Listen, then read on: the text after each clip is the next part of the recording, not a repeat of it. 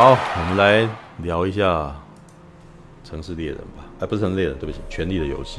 我先去上个厕所。好，去上《权力的游戏》。刚刚好像有一个人问说，为什么我不喜欢看法国版的？为什么？然后我就说，嗯、呃，人的问题呀、啊，就是演员的问题。嗯，嗯就这样。就这样。好拜。嗯，好。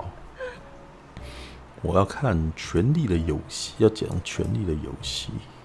《权力的游戏》还蛮好看，可是我就是太拖太长。嗯，现在不会啊，已经全部都出完了，所以你可以出来看。哎、欸，你们那边看要怎么看？你那边有出租店吗？嗯，《权力游戏》有那个，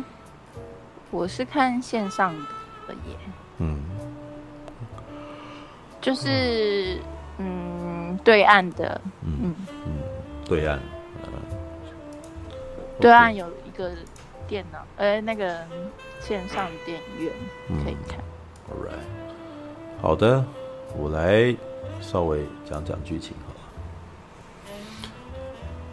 《冰与火之歌》《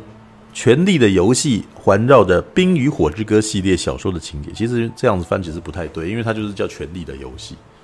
对，然后但是他的他改编的系列小说叫做《冰与火之歌》啊。难怪我一直看不懂，我想说到底是不是同一个？应该是这样说啦，就是本来的小说的系列总体叫做《权力的游戏》，就像《魔戒》就是《魔戒三部曲》嘛，对不对？就是《Law of the Ring》嘛，对不对？嗯。然后接下来它的第一集叫做《The Fellowship of the Ring》嘛，就是那个呃魔戒远征军嘛。然后第二集叫《Two Tower》，第三集叫那个什么《Return of the King》，对不对？嗯。那嗯，《权力的游戏》呢，它那个影集的名字是改编自。他那个小说那个系列叫做《冰与火之歌》，嗯嗯，对，然后他的第一集叫做《权力的游戏》，嗯，好吧。可是他的呃，他呃播到第二集的第二季的时候呢，其实故事已经不是小说当中《权力的游戏》的那个的部分了。哦，对，就是哎，我要看一下他小说，等一下，看一下哦。第一第二季其实是已经在说他小说里面的烽火危机、烽火围城，就叫《冰与火之歌》，然后烽火围城。然后第三季呢是《冰与火之歌》剑刃风暴，嗯，然后呃，然后一直到那个第六季是什么？寒冬哦，寒冬掠风。然后第五季是群鸦盛宴，与龙共哦。那可是呢，因为它的影集一开始就叫《权力的游戏》，嗯，对，所以它就一路沿用下来。所以第二季也叫《权力的游戏》，第三就是一到第八季都叫《权力的游戏》，好吧？但是事实上，它改编的原作叫做《冰与火之歌》，是啊，《Song of Fire and Ice》。对，这个有趣的是，他在第八季的最后一集呢，让《冰与火之歌》这本书再出真的出现了啊！对，就是他们把它描述为是他们最后这件事情结束之后呢，有人把这件事情记录下来了，然后拿出来，然后上面叫做《冰与火之歌》哦，知道？All right，好，那没有人看过了啦，伤脑筋。这这个系列其实是真的是需要好好来聊了。好，好。看一下啊，但是我还是忘了很多。我念一下好了，背景这故事的背景啊，哦，说小说作者乔治 ·R·R· 马丁哦，表示该剧风非常忠于自己的著作。背景呢设置在名为维斯特洛的大陆，那里的季节规律为夏天持续数十年，冬天能持续一辈子。我的天！对，没有，就是它是一个，它是一个异世界，你就不要去想说它跟地球是一样的。对，是故事呢，主要描述各大家族之间争夺铁王座的权力斗争。然后在影集之初，来自维斯特洛北部区域的凛凛冬寒冰雪开始靠近，以及狭海以东大陆的威胁逐步加重，再加上一些意外，导致整个七大王国开始了一番王权斗争，战争掀起了一场腥风血雨。每个王者都不择手段的打算赢得胜利，然而所有人在互相对抗彼此时，却对即将到来的凛冬浑然不知。而原本绝种了几千年的一个古老死亡生物，也开始一步一步的逼近世人。嗯，好，这个应该好了。我现在问那个苹果小姐好了，因为你有看过前三集嘛？那你可以跟我说，很久啦。是，那你可以跟我说我一下，你当时你为什么会开始看《权力的游戏》呢？就是你还记得你一开始看的时候，你的你的那个最初的想法，对对对对，最初的感觉，对。因为我有一个朋友，他其实他就是很爱电影跟漫画的人。嗯，然后我每次都会问他说：“你最近最喜欢的是哪一个？”然后他就跟我说《权力的游戏》，那我就开始看，就这样。嗯嗯嗯嗯，那你看然后我看了看了，我刚开始看的时候，我就觉得哇，里面男人好 man 呐，好，哇，好帅，嗯，然后 然后那女生好可爱啊，然后对啊，你第一季的时候就这样感觉了吗？对，你在看到瑟西的时候，你就有这种感觉了吗？我就喜欢啊，你就喜欢瑟西，就是那个跟他的弟弟在一块的，对，就是跟兰就是兰尼斯特家族嘛，对啊，嗯嗯嗯，对啊，那那个我觉得他们很帅，那那龙之母呢，就是丹尼利斯，对，就觉得他就是男的帅，女的美嘛，就想要开始看了。所以他吸引你的部分是因为男的帅，女的美吗？还有他们里面的风景都很电影。嗯。哦，场面很大。嗯，我觉得他是花了很多时间的风景。嗯哼，就是有电影那时候，我那时候跟我朋友在聊电影跟影集的时候，嗯，然后他他就说，你知道吗？现在那个影集都要变电影风了。我说怎么说？他说你去看，你去看《权力的游戏》就知道我讲什么。我就说哦，好好好，然后就开始看，我觉得哦，好好看。嗯，对啊，然后就看看到第三季，我就没有看。嗯，那你为什么停下来？第三季的最后是什么？我有点忘记了。我其实我其实会停下来的原因是，有时候它拖太久了。嗯，它一年十集啊，对啊，所以它我我我喜欢一部连续剧，它大大部分是二十集，是我的极限哦。它一它一季十集啊，还蛮快的。嗯嗯嗯，对啊。所以一开始行尸走肉的时候，到第五季，我前前四季我是用生命的去看，就是 用生命去看是什么意思？疯狂看这样子，对，废寝忘食，嗯，就是我每个小时都在看，嗯，看到我算是那种很喜欢，我就会一次把它看完的人，嗯嗯，对啊，所以就是那时候只要要等下一集的时候，我就没办法，嗯嗯，就对啊，嗯，就我我问一件事情哦，就是。呃，权力的游戏，它是一季就是一个故事吗？还是它是？不，不是，不是，不是，它故事讲不完。对，它故事讲不完。哦，是。它真的很好看。对，它真的非常好看。好，我好了，这个等一下我们来讨论结局。我们先讲一下一开始的情况。我讲我一开始的情况。我没有想要听你的。我还记得我的，我还记得我的那个。随便你啊，真是。我还记得我在一开始看《权力的游戏》的感觉，其实我一开始没有什么感觉，因为我呃，因为它麻烦是麻烦，它是在 HBO 上面播映的。是。那二零一一年的时候，其实正好我处于一个非常呃辛苦的状态。嗯，因为我的我的第一份工作其实一直都让我有一个慢性压力，就是说呃，他其实也不会，你忙的时候你忙的时候很忙，但不忙的时候也真的很不忙。但是呢，你不忙的时候，你其实也有一种很轻度的压力，就是让你觉得你好像不应该做任何让自己 casual 的事情。嗯，对，所以在那一种状态底下，即使他们有那个什么有电视可以看，但是我们我都没有办法好好的看一个东西，因为我都一直有一个压力，说我是不是应该要，我不应该在这里看这个东西之类的。嗯，因为那个整整体的氛围都让我觉得很没有办法这样子，所以我没有办法好好的追那部剧。嗯，那当然，其实我后来是。一样，我跟苹果小姐是一样的，我没有办法忍受一次看一集这样这种事情，所以我有的时候都会选择一季存好了，一一口气全部看完。嗯哼，对。那当然，说老实话，一开始他没有办法很吸引我。怎么说？嗯，他的那个，因为 HBO 那个时候的的宣传，他是用原文的方式宣传，他是没有中文的。哦，它的广告因为 HBO 其实都呃这几年应该越来越不越来越好了啦。但是在那个时候，HBO 就是就是看电影的一个台，嗯、就是那个时候 HBO 其实最是挺受我的欣赏的，因为它是一个比较不会去剪接，它也不会有广告的一个一个电影台。嗯嗯嗯，对。但是呢，它也对中文化这件事情其实是非常非常的不是很重视。嗯，所以就是它的那个预告啊，然后它的那个全部都是全英文化。虽然说他这个频道其实一直不断的在打这个东西，但是其实呢，因为我实在是不太清楚他到底在干嘛。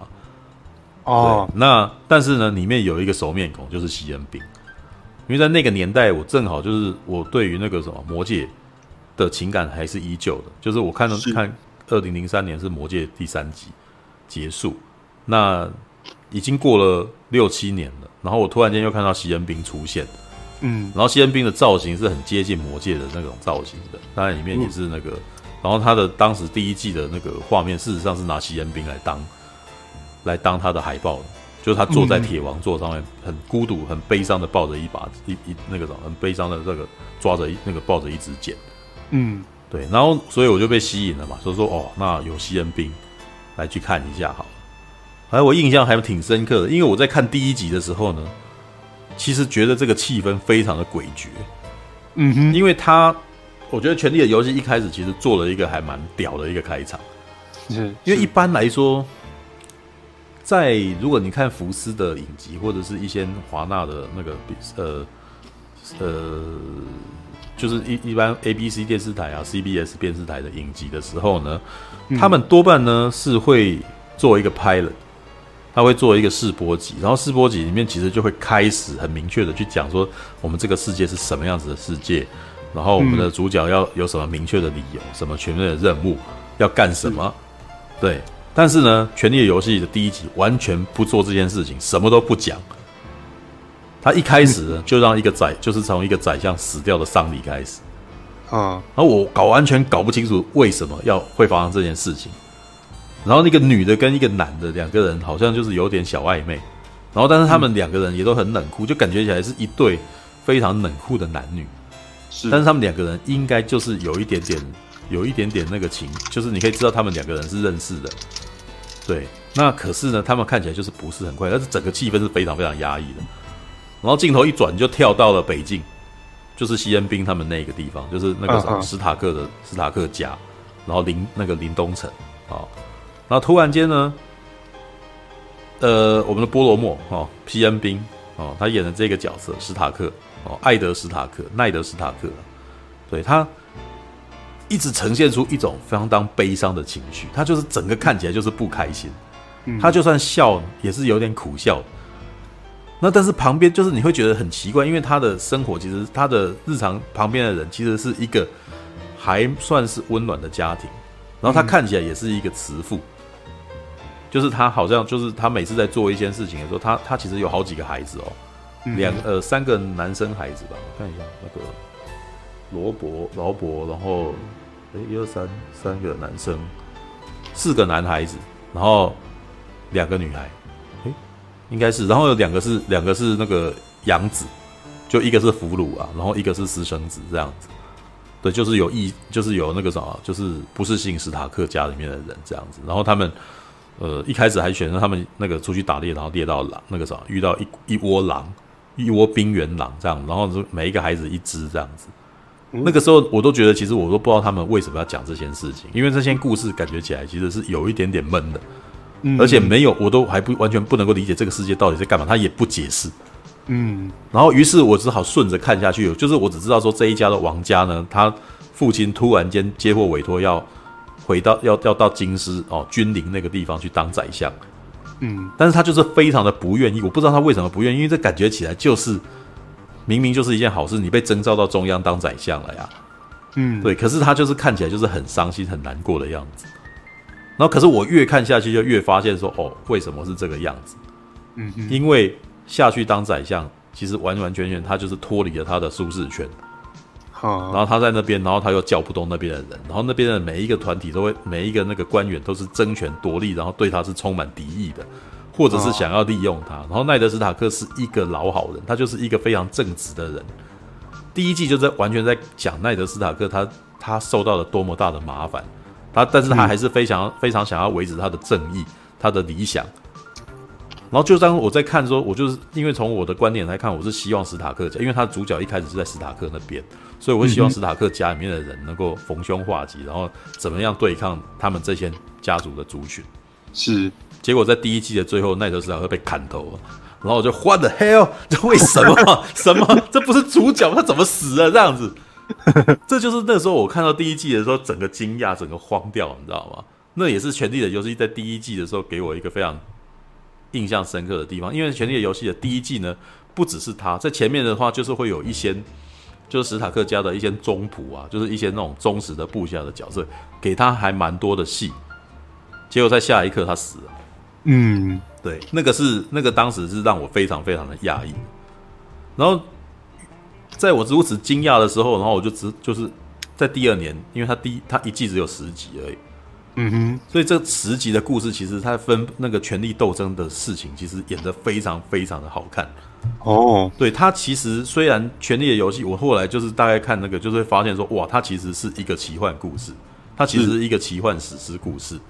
但是呢，它没有魔幻生物，至少我在第一季的时候，我直到第一季的最后一集。我的最后一幕，我才看到龙跑出来，嗯，而且龙跑出来的时候，让我热血沸腾，你知道吗？因为最后第一集的最后一幕是，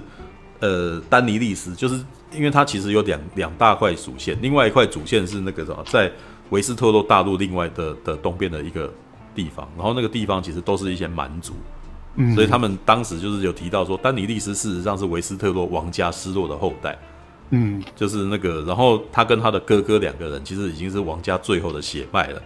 然后呢，就是被人保护着，然后他就一直痴心的妄想，然后要回去征服维斯特洛大的那个，可是他们就只有两兄两兄妹，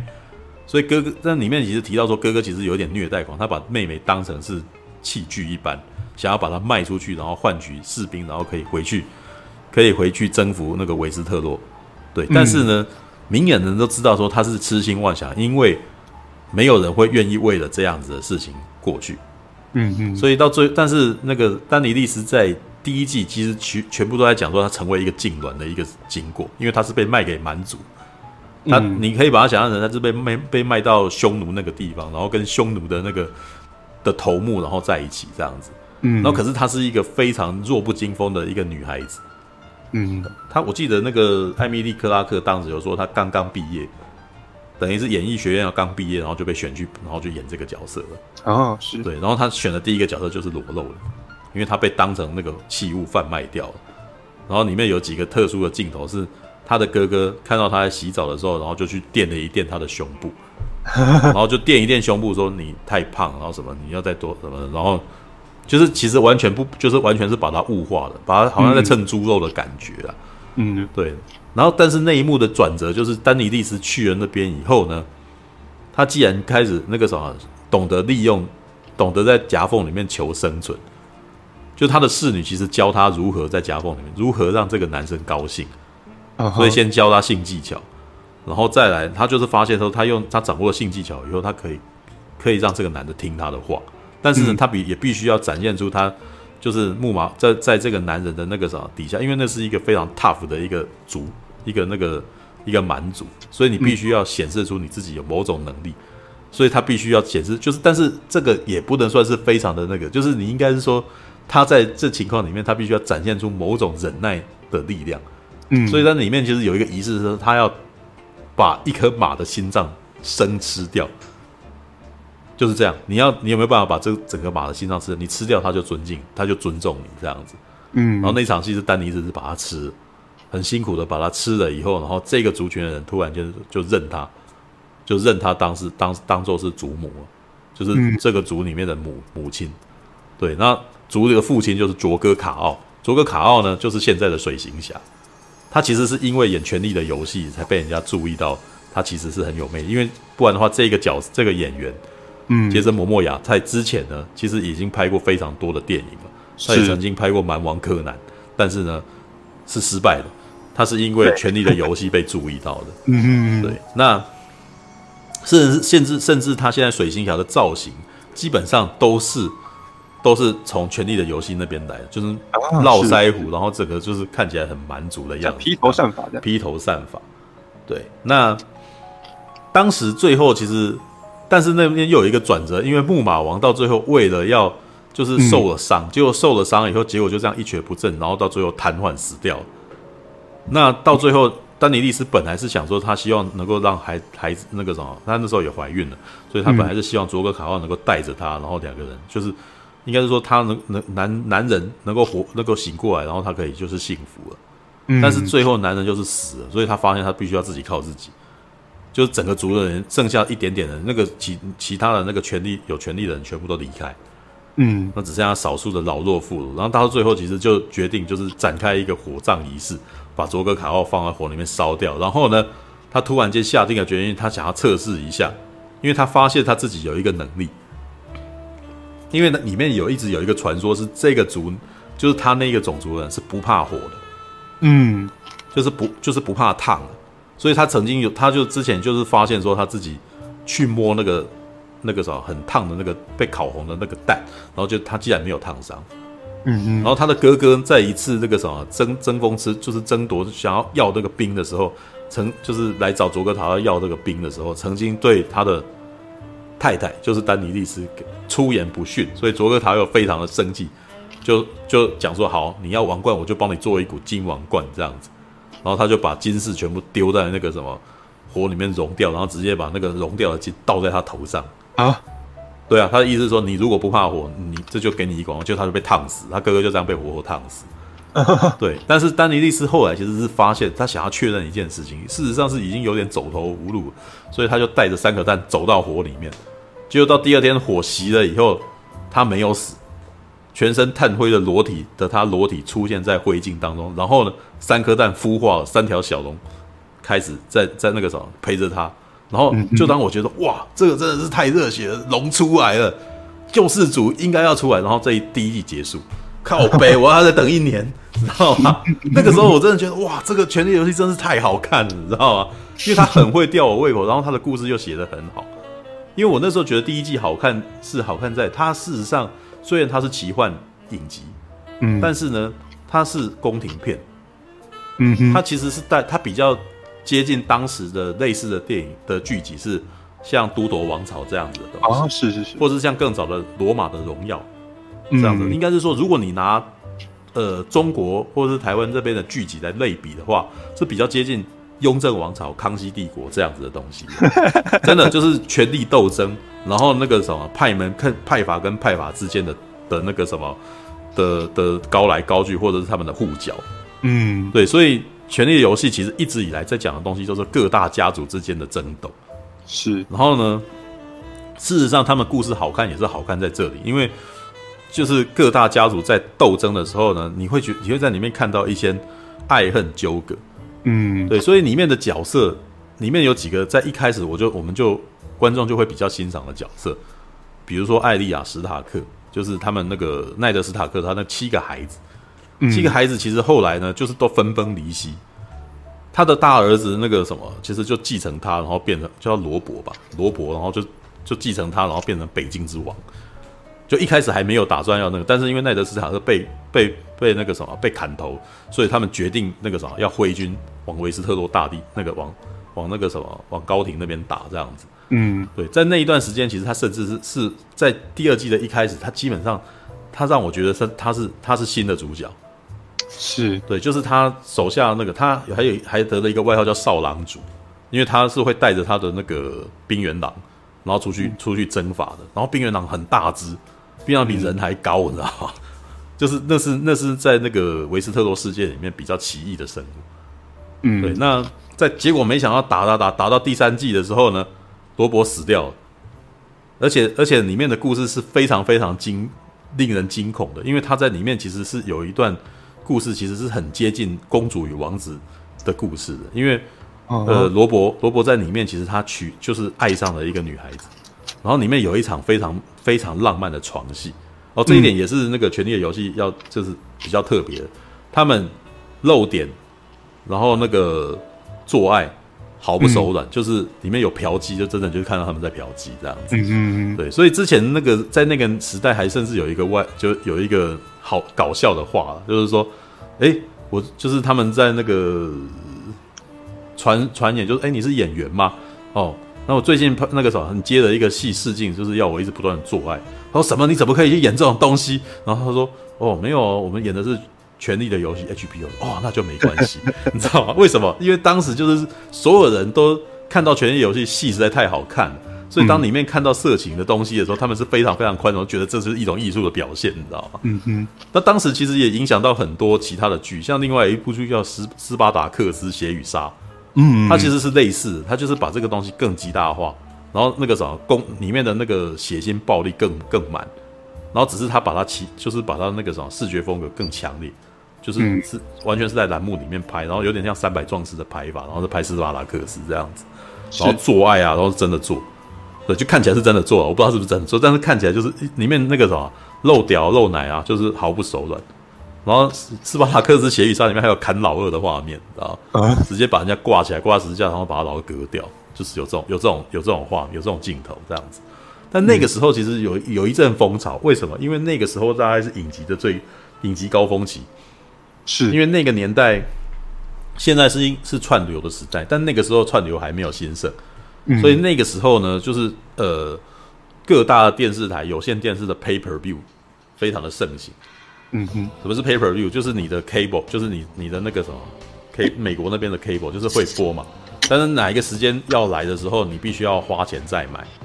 你才可以看到这个东西。然后这个东西为了要为了让你花钱买，所以这个剧制作的非常非常的精良，然后那个漏点漏屌也都在所不惜。就是因为你是 pay per view 的，然后你他只确认证你其实是成年人，所以这种有戏戏剧呃戏剧性强烈，然后又有深度，然后那个什么呃裸露毫不在意的那种的那个剧集，是就就大为盛行啊。那《权力的游戏》呢，就是在这样子的背景下，一季每年一年一年的做这样子，嗯，然后就这样子到了八年，所以你知道从二零一一年看到二零一九年，我其实已经从。三十二岁变成三十九岁的人，三十一岁变成三十九岁的人，你知道吗？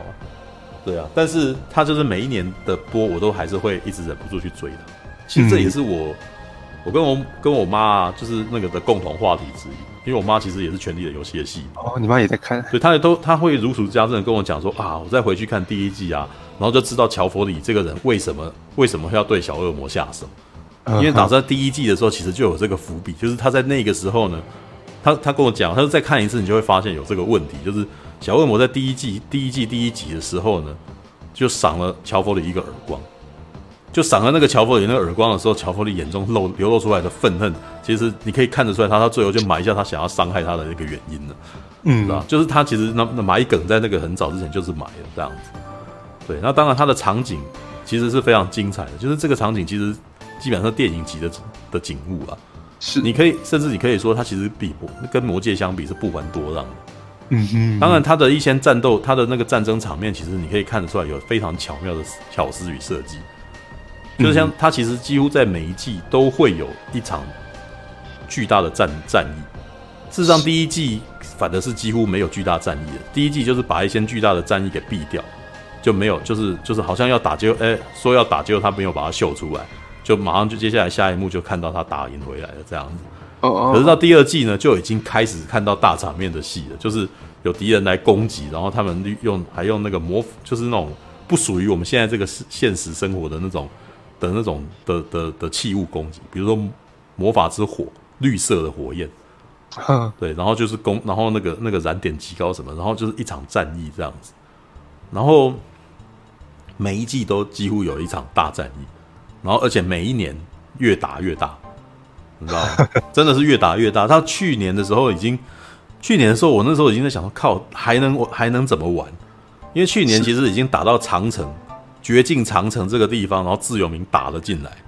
我记得这是去年的事，应该是第七季的事情。然后人死的死到让我觉得，干这个真的是有够惨烈，这根本就是电影等级的那种的那个战场戏了。嗯哼，对。然后那个。琼恩·雪诺还死了，死了以后竟然又复活了，知道？就是他大概演到大概第三季之后呢，开始有各种呃奇幻元素开始一个一个的冒出来，是是，是，就龙生出来，龙开始会飞，然后龙会喷火，然后就是可以开着一条那个什么，乘着一条龙，然后把一个城市给覆灭掉这样子。嗯哼。然后呢，在另外一边呢，那个有光之女巫，你知道，红女巫，红女巫可以那个什么，用魔咒，然后让人死而复生。就是那个，然后你就会发现，那个时候我在想说，哇，所以冰与火，你知道吗？冰火 火其实是就是龙，你知道吗？那冰其实是 Jon Snow 那边的绝境长城那边的冰。那一直，但是他们其实，在权力斗争之外呢，他们一直有一个那个魔法的，就是奇幻的那个什么威胁。嗯哼，就是在第一季的一开始就有了，就是叫异鬼。呃，就在绝境长城之外会有，你可以说它像僵尸一样，就是死而复生这样子，然后会一直不断攻击人，然后能力比一般比比那个人常人那个什么还要还要强壮，还要有力，然后杀不死这样，然后你攻击他的要害，他也不会死。对，那很有趣。我觉得第一季到第八、第第七季的都是在讲一件事，就是这个威胁是如此的明显。如此的可怕，然后如此的一直不断的要要出现，就是每次看都觉得威胁极大，但是呢，所有的王权家族人这依旧在进行权力的斗争，是是，是，对，就是他们其实还是彼此在互角，就是他们其实根本就不认为这件事情上的威胁，嗯，然后直到第七季的最后，第第七季其实也没有到十集了，好像只有几集而已，那个时候已经就是这个几个主角终于都已经见面了，知道，就是我们觉得好像是很。感觉起来应该是主角的人都都互相归纳。其实有几个非常热血的时刻，因为丹尼利斯这个角色其实是我们目我们在初前的时候看到，觉得是最有可能成为救世主的，因为他是拥有龙的人，然后他又长得非常颜值非常的高，很可爱的一个女孩子。他在第一季的时候还被人家封一个外号，如果以台湾的的说法了，就是就是那个什么英国的徐若瑄，你知道吗？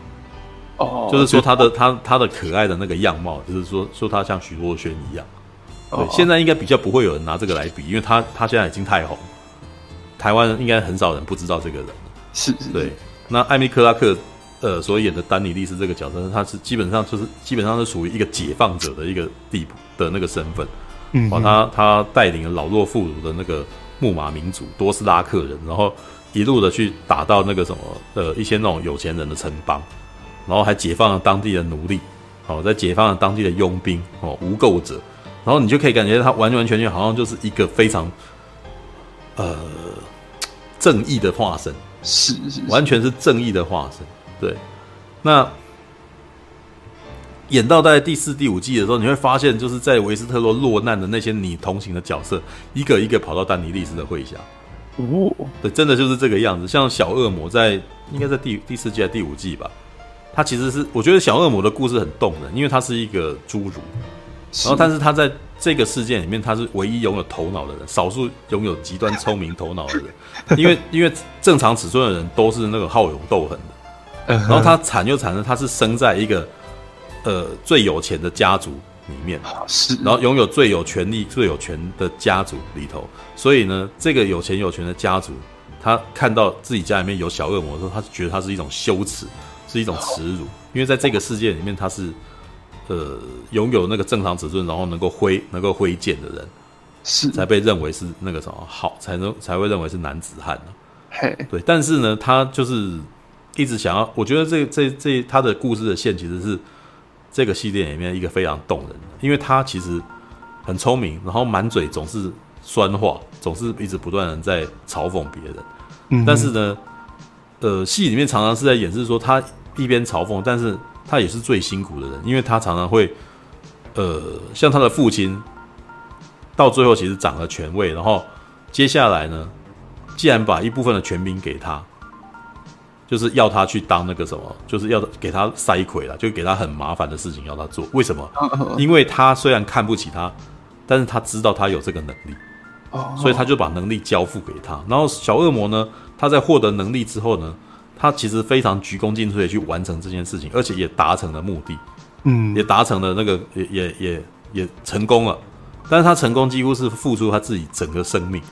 但当他他发现他付出了整个生命的时候，他父亲其实没有，因为他其实在做这件事情的时候，他是希望他父亲能够认同跟肯定他，但是他父亲没有认同跟肯定他，就是默默的把他的工作就把他成果就接收了。嗯哼，然后到最后，在一个莫名其妙的状态下，他突然间被栽赃。变成了杀人魔，被被被被被栽赃，变被指控为杀人犯，然后他父亲不想救他。然后我觉得那一段其实是，呃，提利昂这个角色，就是那个猪那个小恶魔提利昂这个角色，他其实是最动的，因为我觉得他演的非常非常的好，因为他其实很成功的去诠释一个悲伤，然后渴望渴望家庭肯定，然后一直努力的，一直非常非常努力的去，呃，很努力的去。达成他自己的责任与义务，然后呢，结果他最后其实发现他自己，呃，大家其实都看不起他，然后他就是，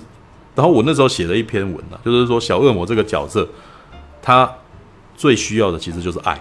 是。他一直渴望着爱，但是呢，我觉得你而且那个剧里面也其实讲的很清楚，就是他的父亲很清楚知道他的儿子要什么，但是他不要给他，靠、嗯，为什么？因为他厌恶他，因为他觉得他是他的耻辱。是，所以他不肯给他爱，然后他一想到他在跟他渴求爱的时候，他就觉得恶心，你知道吗？这真的是一件非常悲伤的事。所以到最后绝望的提利昂在逃狱的时候呢，他跑去找他的父亲，而且那一幕其实非常非常的有趣，因为他后来其实很伤心的发现说，他的爱人其实基本上原来是他的父亲布的棋。哦，对，那。他在很他在很伤心难过的状态下，他就把这个他的把他的爱人杀掉。在剧情简介里面是更那个，就是他在回到他是回到了他父亲的宫的那个卧室里面，竟然发现他的爱人。原来他被原来他在坐牢当中，这个女生就是那个什么，就是去试，就是去他的父亲那边侍寝。然后他最后非常难过的时候，然后就那个什么就把他杀掉。然后他杀掉以后去找他的父亲，他父亲正在蹲厕所。然后呢？但是他最后其实父亲，你直到临死都不想要跟他讲，就是也都完全不想示弱了，因为他父亲完全是个男子汉。对，然后那个啥，小恶魔在痛苦之下就直接把他父亲杀掉。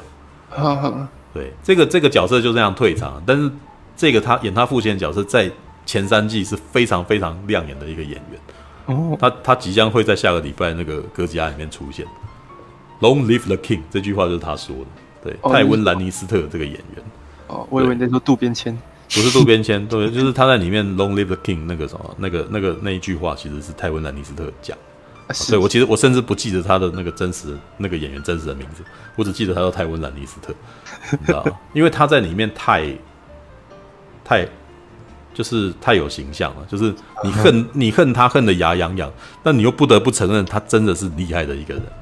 嗯哼，但是你又痛恨他，你恨他又恨他，说他他为什么没有如此的冷酷？为什么不给不给他的孩子一点爱？因为他的几个，因为这一这一部这一部剧里面呢，到最后几个就是沉沦到你觉得觉得非常扼腕的人，就是你其实因为他花了非常多的时间去讲每个角色他们的遭遇，嗯，甚至连那个什么到最后一意孤行，事实你一看就知道他是反派的那种角色。他也一直一直处于极大的痛苦当中，所以你其实也无法，你也你也那个什么，你在痛恨他之余，你又觉得他真的是很可怜。嗯，像里面呃第一季到第八季到最后，其实最巨大的一个反派就叫瑟西·兰尼斯特，他就泰文·兰尼斯特的女儿。然后她从小是被嫁给他不爱的人，一个国王，就是那个她是王后嘛，对，然后那个国王根本就不爱她，嗯，那。到最后那个什么，于是他就跟他的弟弟通奸。对，就是在这就是在第一季的时候那个故事。对，第一季的最第一集的第一季第一集的最后也是一个大也是个大爆点，因为第一季第一集那个什么泰温兰尼斯呃那个瑟西兰尼斯特跟他的弟弟两个人到了那个林东城之后，然后林东城当地的一个小男孩，就是国王的儿子奈德斯塔克的小男孩的儿子布兰，很可爱哦，他当年超级可爱的。就是在八年间，他长得非常高大，知道吗？对，然后他他在第一季的时候，就是一个非常喜欢爬爬树的人，很喜欢爬行的，爬爬建筑物的人。然后他只是很，就是他只是偶然爬建筑物，结果爬到一个最高的塔之后，发赫然发现王后竟然在跟他的弟弟通奸。然后于是呢，那个他的弟弟就一把把布兰直接推下塔，然后第一集就结束。你知道，就是梁子已经结下了，你知道吗？就是那个。兰尼斯特家跟史塔克家就就就从此开始有仇怨，知道？对，那可是他一直演，又一直让你觉得说兰尼斯特的这两个人其实心中，因为他一直从他们的角度去讲故事，所以你就会发现说，其实他们可怜之人必有可恶之处，那可恶之人其实也有可怜之处，你知道吗？是，所以你在看的时候就觉得说，哇，他为什么会这么的扭曲？因为他很痛苦。那。瑟西的那个啥，瑟西兰尼斯特从第一季到一直到第八季，他整个就是一直不断的向下沉沦。他从一开始是一个非常呃渴望他自己的儿子当国王，然后希望他自己的他自己的儿子能够都好好的就好的一个母亲，然后为了他自己的儿子，他可以刚强起来的母亲，那他这问题是他的儿子基本上是个暴君。乔佛里在大概第三季到第二季第三季的时候，真的是《权力的游戏》里面最惹人厌的角色，就是一个十三岁的国王，然后以虐待人为乐，然后或者是以恶作剧为乐，然后恶作剧的方法是我我刚刚假装赦免你，现在我要砍你的头了。奈德·斯塔克就是他这一张在这样的情况下被砍头的，就是他好像那个说说如果你那个低头对我低头的话，我就赦免你。结果他低头，他在充满屈辱之下低头了以后，乔佛里。说我刚刚没有这个意思啊，然后他把他头砍掉，然后当时的那个什么，现在还蛮有蛮红的那个女演员啊，火凤哎火凤凰的那个女演员，然后在里面是演奈德·斯塔克的大女儿三莎。一开始呢，看到乔弗里，其实是觉得他是帅气的王子，嗯嗯，对，就是一直很想要跟他在一起，一直很想要嫁给他。结果在那一瞬间，他突然间醒了过来，发现他杀掉了他的他的父亲。就是很想要杀掉他，就是在那个，就是那段时间一直活，呃，这个女的一直受到很大的苦难，这样子被被摆布来摆布去的这样子。然后呢，瑟西在那个情况底下，他还是一直保护他的孩子，认为这是理所当然的。直到乔佛里有一次中毒死了，然后接下来他的儿子一个一个，他的儿女一个一个的死掉，然后他到最后整个人变得越，然后甚至连他自己呢都曾经。被关在塔里面，然后被那个什么，被宗教以宗教之名，然后驱折辱。里面瑟西最有名的一场戏是他认了错，然后要走羞耻之路，嗯、就在整个王都，然后他衣服被脱光光，然后后面有人在在摇铃喊着 shame shame shame，啊然后旁边的人可以一直随便的折辱他，嗯，就可以他就对他丢任任何的东西，他必须裸体走回王宫。从那个修道院走，从那个教堂走回王宫，然后一路上所有的平民百姓呢，想要想要羞辱他，就可以尽情的羞辱他。所以你看到有人那个时候在他面前打手枪啊，然后或者是拿那个菜菜叶丢他，然后或者是拿纸尿泼他。然后所以你可以看到瑟西到那个地方的时候，你会觉得这个人真的是可怜到可怜到了极点。可是到瑟西他，也就是说他瑟西他后来获得的能力的时候，他就直接把那个教堂里面所有的诸侯全部爆，就全部用。在里面埋炸药，把他们全部炸死，然后自己呢就顶替成为真正的女王。你可以知道说他的那个什么手段是霹雳极端霹雳的，但是你也可以理解说他为什么这个样子。嗯，所以这个到这一这一这一组人马，就是这一这一场这一部剧到了第七季的时候，你会对所有的人他们坚持他们立场感到相当的扼腕，因为你其实都应该是说你在这么几年来，你已经看了他们每一个人他们所遭遇的事件。嗯，所以你其实是可以理解说他们为什么这个样子，所以你会，你对每一个角色都有同情，所以你到最后位于对于他们之间的纠葛跟他们拉锯的那个，你会觉得很，你你会你会觉得很很难过，是，然后很放不下，你会觉得啊，这一切真是真是是悲剧啊，就是他们其实都是因为你你因为你理解他们所有人坚持的理由，所以你也知道他们绝对不会妥协，对离子妥协的。那那最大的麻烦是还有一个异鬼要来，那你这一群彼此憎恨的人到底有没有办法互相团结？嗯哼，对，那你当然里面还有，我觉得里面其实最让人揪心的就是史塔克他们家那一那一群小孩，就是那群小孩在第一季的时候就是他们聚集在一块，然后接下来从他的爸爸下高庭之后，就是去那个王都君临之后呢，就分开了，然后接下来他的爸爸在王都被砍头，所有的孩子必须逃走，就是跟他去的孩子都逃，就是有些变成了那个。工具，因为是史塔克家的血脉，所以他被就是三杀就被嫁给别人之类的，就是因为因为三杀拥有北境的继承权，所以他们只要持有三杀，他们就可能拥有北境，你知道吗？这就是所谓的那种血统论。然后艾丽亚，这是艾丽亚，这是二女儿，这是一路的逃逃逃逃逃逃。艾丽亚其实是整个戏里面其实最讨人喜欢的角色，是因为她非常可爱，她她在一开始小小年纪的时候就很可爱，然后就活泼跳跳脱，然后呢。然后他的处境是最为艰、最为惨的，因为他其实是流落街头。然后呢，但是他内心其实充满了恨，就是想要把那些杀掉他父亲的那些仇人全部杀掉。嗯，然后甚至他最后就加入了刺客组织之类，就到了海外，然后去练习练练习那个乔装打扮的技能，然后再回来这样子。嗯，好，讲了老半天，因为毕竟这是一个长达八年的剧啊。对，我自己一个人就可以讲那么久。好。到第七季的最后，其实是一个非常非常精彩的。我我其实是虽然很多人说，因为那个漫那个原作者其实只写到第五集而已，嗯，他后面的故事其实没有写下去，可是影集却一直拍了下来，所以影集的第六应该是到第六季开始就已经是他他还没有写的东西了。嗯，所以呃，其实就有人在批判说，这个故事其实已经完全不一样，就是可能是已经脱离他本来的那个风格这样子。是。对，那可是我个人觉得到第七季的最后，其实还蛮蛮嗨的，因为异鬼终于出现了。那异就是终于终于证实有异鬼，然后而且异鬼其实有那个什么，就是被就是被中呃，应该是说他们中原的人，维斯特维斯特洛王都的人呢，承认有这个东西，所以他们必须要做最后的决定，就是说你们要不要，你们非得去打他们不可。那丹尼利斯呢，就是完完全全就是符合我们对正统女王、正统那个救世主的期待。因为他本来是透过狭海，然后准备要来攻击，要把整个维斯特洛征服了，你知道但是呢，当他看到这件事情的时候，他决定去抵抗异鬼，他决定先放下这边的事情，去决去抵抗一个。哇，他那一瞬间你会觉得哇，真是王者，你知道，真正的人王，知道？然后那个呃，史塔克那一边就是。最悲惨的那位琼恩·雪诺真的是很可怜，他一开始就是在北境守长城这样子，冰天雪地，然后还被欺负这样子，然后到最后就是哎、欸、变成了北境，就是变成北境之王，被被推举为北境之王。回来之后呢，就是哎、后面看到这边，其实你会觉得很浪漫哇，北境之王跟丹尼利斯竟然在一起了，知道哦，那你就说哇，这简直是两大两大我们觉得最善良的角色，然后在一块了这样子，很棒。超棒的，你就觉得哇，这真的是一件热血的事情，这样子。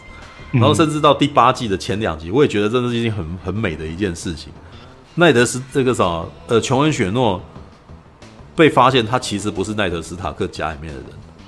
他其实是那个坦格利安家族人，就是他其实拥有龙的血脉，他其实是跟丹尼利斯是亲戚。然后丹尼利斯其实算是他他的姑姑，你知道。然后呢？是他，然后琼恩·雪诺既然可以骑上龙，然后那时候哇，简直是哇金童玉女骑上龙，你知道？就是接下来真的是太美太美了，你知道吗？就是哇，真是太棒。然后而且他们一开始有三条龙，其实那一段真的是相当，呃，应该是说哇，很你会觉得很热血沸腾了，因为他、嗯、丹尼利斯的三条龙有一条龙被异鬼给捕获，变成冰龙，尸尸冰龙，你知道吗？就是敌方阵营有龙啊，然后。敌方阵营有龙，然后我们这边那个什么金童玉女各骑一条龙，然后两边人要对打，哇，精彩的不得了，你知道吗？后来看到第呃这这场戏大概在八第八季的第三集达到了一个高峰高潮，你知道吗？那场戏很精彩，因为整个就是那个什么所有的那个人团结起来要去对抗异鬼，异鬼就是那种冰冰僵尸，你知道吗？嗯，可是对方有一个非常可怕的能力，他可以把死掉的人唤起。嗯，所以基本上他们有无无止境充足的兵源，你只要打死，你只要你自己的人要是有死了，他只要 rise 一下，他的手伸起来，你那些死原来那个什么，你旁边的伙伴就变成异鬼，然后站了起来。嗯哼，所以我觉得第三呃第八季的第三集到最后其实非常非常的绝望，哇，非他那个绝望感完全制造出来，你刚刚还跟你并肩作战的人，现在突然间眼睛变得蓝色，然后张开眼睛，然后站了起来这样子，然后里面还有一些，它里面其实还蛮成功的制造一些那种。小但是令你印象深刻又极具好感的角色，像是小熊，像小熊女，因为他们那个世界其实是有很多地方领主的，嗯，然后呃卡史塔克家就是史塔克他们下面还有好几个小领主，然后卡呃里面有一个小领主叫卡呃应该是大熊熊应该是熊吧还是什么的就就是他们里面的一个的这个领主竟然是一个小女孩，才十二岁大左右。但是十二才十二岁大的小女孩，就是非常有王者之气，她可以叫得动后面的那一群那个什么粗豪的男人，然后她可以支她她可以一呼一呼百应，然后宣布她支持是那个琼恩·雪诺当北境之王。哇，你那时候觉得哇，这个小女孩好帅好酷哦，这样。然后到第八季的第三集，让她对上一支，那是第在第七季的时候曾经是那个什么，曾经是呃雪诺那边的阵营的人，是一个自由民当中的巨人族，就是那个是。画就是在那个北境之外的一些那种那个什么野人、自由人，嗯、然后自由人里面有一个是巨人的后代，真的很高大，就是大概十十十，大概跟钢弹差不多大吧，十八米高，就是从哎十米或者就当然你可以想象成就是大概跟霸王龙差不多大只的人这样子，然后冲进来，然后这个什么到处甩，拿那个树一直甩甩，然后就可以死掉，杀掉很多人这样子。他在第八季的第三集变成了冰冰冰异鬼，然后那个冲进来，然后一把抓住了小熊女，然后小熊女的那个什么就被他捏到吐血啊。哇！你那时候哇天哪，莱安娜二就是小熊女莱莱安娜莫尔蒙要死了，我明明就那么喜欢她，结果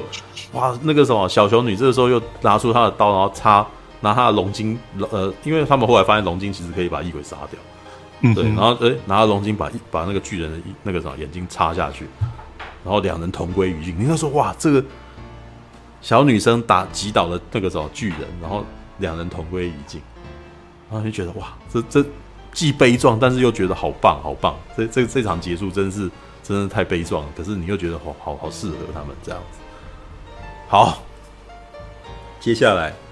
第八季到最近这两三个礼拜，不是造成了非常大的反弹吗？对对对对。其实说老实话啦，我对于那个故事，嗯、呃，为什么会这样子啊？因为这个转折是在第八季第五集的时候。嗯。就是因为呃，其实不是，就是因为那个故事的走向不是不是说，就是开始朝观众不希望出现的发展发展的，这是第一件事情。对，丹尼利斯，当丹尼利斯发，因为那个琼恩·雪诺拥有坦格利安家族的血脉，是对，但当尼利丹丹尼斯利斯发现，呃，雪诺跟他讲的时候，对，他的反应并不是开心。他的反应是非常害怕，因为他开始担心，因为我觉得那他的担心其实是很合理的，因为他在去呃北境去帮助这些北境之人的时候，北境人其实并不并不信任他们，嗯，因为主要是因为北境斯塔克家其实受到太多外来外来的那个族群的压迫，所以再加上他们的族群性非常非常的强。其实我觉得，如果你呃如果你有看《权力的游戏》的话，大概。呃，北境之名其实是最令人起好感的一个一个那个一个族群，就是这一群人其实是相当坚韧的，而且其实当他们决定誓言要要拥护一个人的时候，他们就是死心塌地的。嗯，嗯，所以里面有总是有几个那个拥护的场景，你会觉得很热血沸腾，因为你可以知道他们是真心真意的认他当王。所以琼恩·雪诺被认了当王的时候，其实我们我们那时候就觉得很高兴，因为他。苦了这么一辈子，然后大家都不信任他，他其实一路吃苦，然后接下来终于遇到愿意挺他的人，而且他其实每次过去，每次身边所遇到的人，其实都是淳朴的，愿意挺他的人，只是他的身边的那个威胁之在总是都太大，所以他总是一直不断的在那个什么，在牺牲他自己。对，所以那一段其实是非常非常感人，就是我会，我们身为观众，你会很希望他们这个族群的人是是呢是主角，对，但是呢。丹尼利斯碰到北境族群的时候，其实编剧就帮他们制造出冲突了，因为北境族群的人并不并不信任丹尼利斯手下的人，因为他们只认为说他们只是另外一个压迫者而已。然后这一场戏到最后，三杀哦，就是那个他的妹妹跟艾莉亚其实都不信任丹尼利斯。然后这其实是所有的观众其实看了会很痛苦的，因为主角都在一块，但是主角跟主角之间不合，你会觉得很难过。然后而且呢，就是因为彼此之间的不合跟猜忌，所以他们越来越扭曲，然后丹尼利斯开始扭曲了，就开始害怕，开始害怕自己并不就是那个什么，就是开始觉得大家都并不爱自己。那可是，在第三季的第第八季的第三集的时候，其实都还在一个维持一个还不错的平衡，因为呃，雪诺爱他，他爱上雪诺，雪诺也爱他，然后接下来他身边的人其实也也给他还不错的谏言，哦，大雄。哦，在旁边其实是因为大雄，其实我觉得大雄这个角色，事实上是能够支撑那个丹尼利斯跟维斯特洛之间的一个桥梁。因为大雄其实是维斯特洛的，被维斯特洛放逐的人，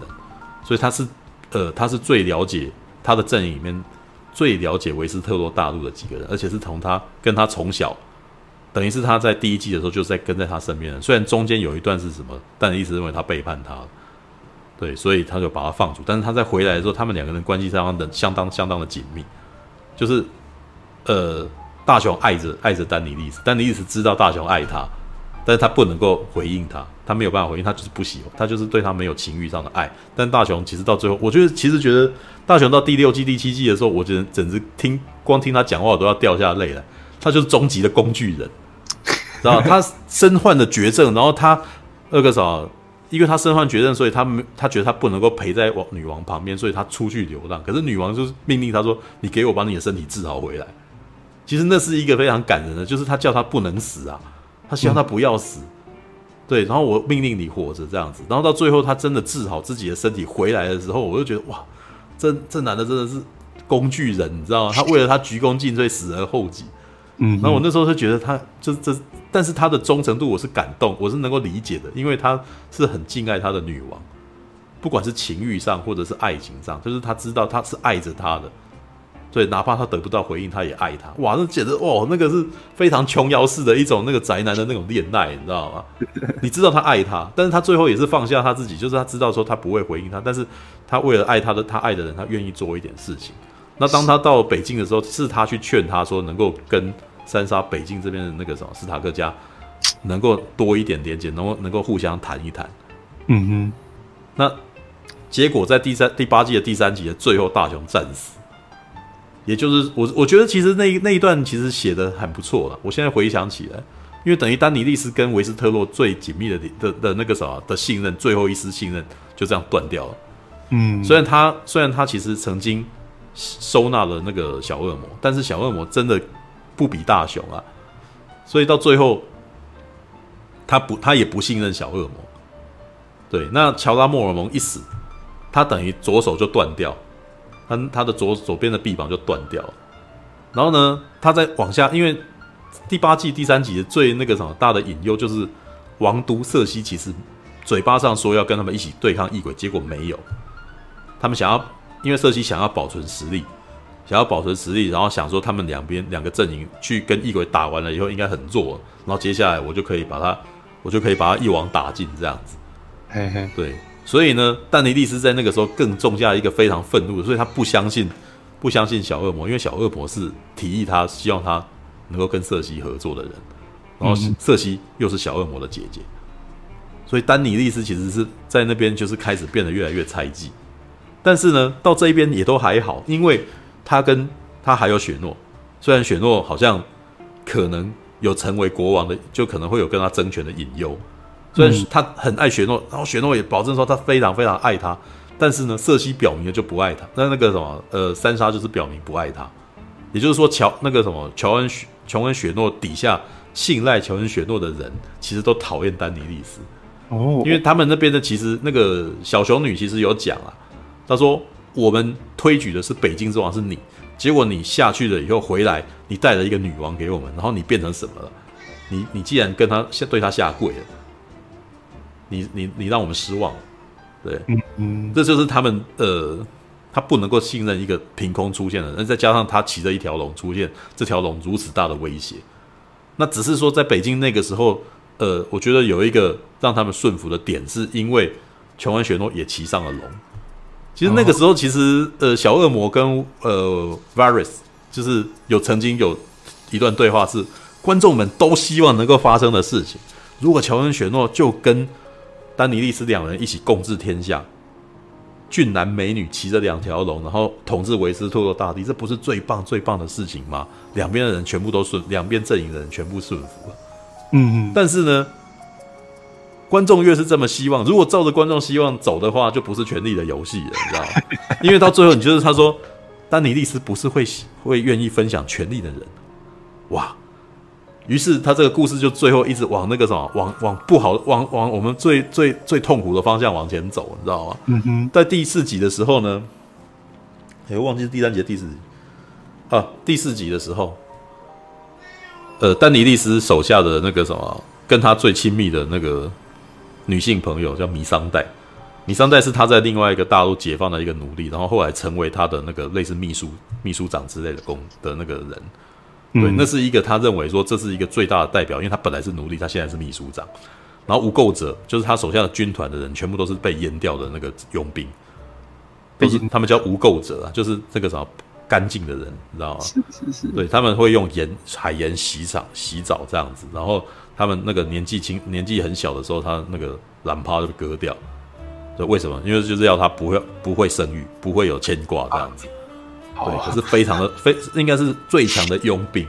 是，那里面也曾经有提到说，就是那个什么，就是为了要那个佣兵卖佣兵的主人，为了要证明他家的佣兵很强悍，当着那个佣兵的面随便抓一个，然后就直接把他奶头割了下来，完全吭都不吭一声。嗯、对，但是呢，这个佣兵后来倒戈，全部都那个什么，就是等于丹尼利斯其实解放了佣兵，但是这些佣兵誓死效忠他了。嗯嗯，对，那弥桑代呢，在就是当他们要下去那个什么打军营的时候，结果被偷袭。他的两条龙的其中一条龙被杀掉，哇！这真的是一个那个我们我们那个什么心中讲的，我的阵营拥有最高最高的兵器，就有那个什么一台空优轰炸机就被打下来，对，就是一个猝不及防就被打下来。然后弥桑代他的秘书哦，他的秘书长知道就被抓起来了，被砍头。哇！那个呃，在那那一幕的时候，丹尼利斯整个都崩坏，就是他的左右臂膀全死，然后他的龙死了一只，他只剩下一条龙。然后他爱的那个男人很有可能被捧成王，然后来攻击，来那个反叛他，所以到最后他整个人变得非常非常扭曲，你知道？然后那也是观众们其实都很不愿意看到的那种内幕，因为那是他们多年来期望能够希望他到最后能够一统天下的一个女王啊。嗯嗯，对。但是呢，就是他看起来怎么会这样这样子，就是已经变得阴阳怪气了这样子。然后真正最后一幕，我觉得其实最后呃。呃其实最后表现最好的演员其实是那个最最的角色是那个小恶魔啊，嗯，小恶魔其实是一直希望这一场战争是不要不要打的，因为其实以他的认识，他是他的观点是说，以他的认识，他那个瑟西是不会赢，你知道吗？瑟西一定不会赢，对，但瑟西是觉得自己会赢，你知道，就是因为他曾经杀掉过一条龙。然后他不要那个时候，他觉得还有机会再杀掉他。对，那到最后其实他是力劝他，但因为他真的是用尽任何的方法，就是他找他的哥哥，希望他他哥哥被抓住了，然后他叫他哥哥说，希望他能够去劝他的那个什么瑟西能够能够能够投降。对，然后呢，他自己也力荐那个女王，那个女王其实已经不相信他，丹尼利斯已经不太相信他了，变得非常冷哦，跟他讲话都很冷了。然后就说，如果到最后他们投降的话，请一定就是给他们最后的机会可以投降。嗯哼。然后八八第八季第五集是大家最受最最痛苦、最最崩溃的，因为第八季第五集的状态就是那一场大战。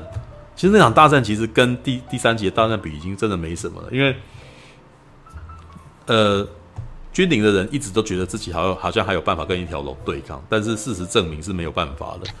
嗯，那就是丹尼利斯从头到尾就是喷火喷不停，就把整个把整个想要对抗他的高射炮全部杀掉了。因为他们那个时候那个年代的高射炮就是那个弓箭啊，巨大的弩。哦、是是是。对，他们在之在第四集的时候就是用那个弩啊，船上的弩就是把一一条龙射杀了。对，但是那是很明显就是丹尼斯没准备的情况下被射杀了，被偷袭啊。对，那丹尼斯有准备干，然后那个什么，这整个都没机会了，知道？就整个全部。整个整个那个炮台全部都被全全部被吐火，全部毁掉这样子。然后，可是最痛苦、最最惨的事情，就是在在军营的士兵们跟民众们，因为军营那边其实用了一个焦土战略，你知道，他把所有的那个民众全部都集中在他王庭的外面。就是如果你想要杀掉王，你就是要去杀那些那些那个那些那些平民百姓。是，他就是用这些要挟他，然后因那个小恶魔就一直跟他讲说。我们现在其实是没有必要杀进去的，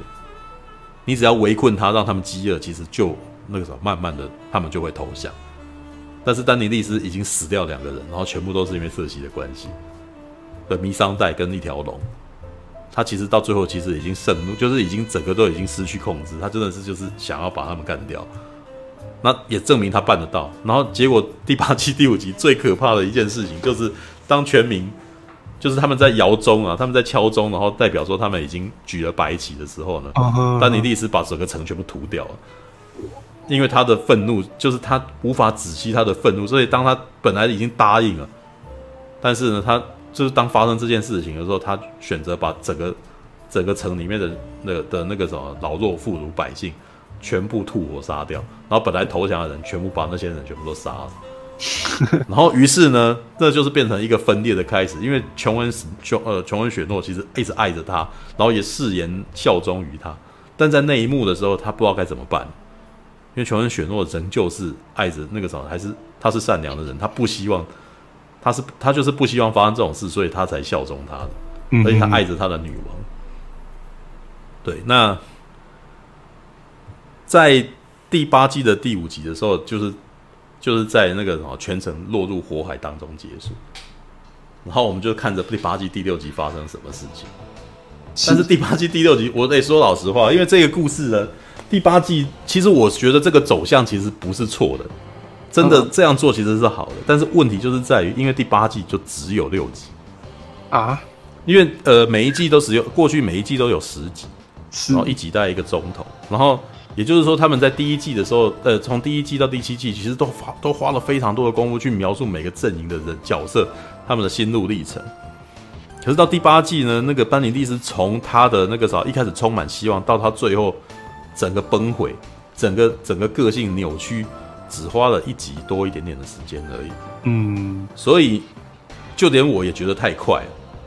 他出这个手，我其实知道这是必然的事情，但是我觉得他不应该在一集。几十分钟内就做这件事情，嗯，就是他其实也不是说他没有做一些预设跟那个伏笔，因为他在前几集其实回想起来，他在第一前几季都一直不断在埋这个伏笔，然后到第八季的最后一集呢，也怕你不记得，所以让小恶魔讲非常非常的话来告诉你，因为第八季的第六集呢，小恶魔呢就被丹尼利斯下监了。为什么？因为他的理由是说，你把你你你你把你的弟弟放走了，你把你哥哥放走了。然后，但是小恶魔就是回答他说：“我救了一个，I free my brother，然后我我我救了我的兄弟，然后然后你屠杀了全城的人。”对，他在在他的面前把他身上的那个什么王之左手的那个章，然后神之手那个王之手的那个章直接丢在地上，就是他，因为他本来任命他当御前宰相，然后他。在他面前把那个御前宰相的勋章丢在地上，